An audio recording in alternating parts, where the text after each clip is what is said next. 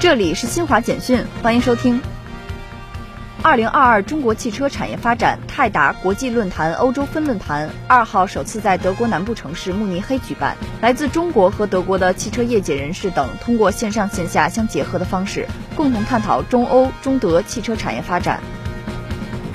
美国财政部长耶伦二号发表声明称，七国集团财长已就对俄罗斯石油价格实施限制达成协议。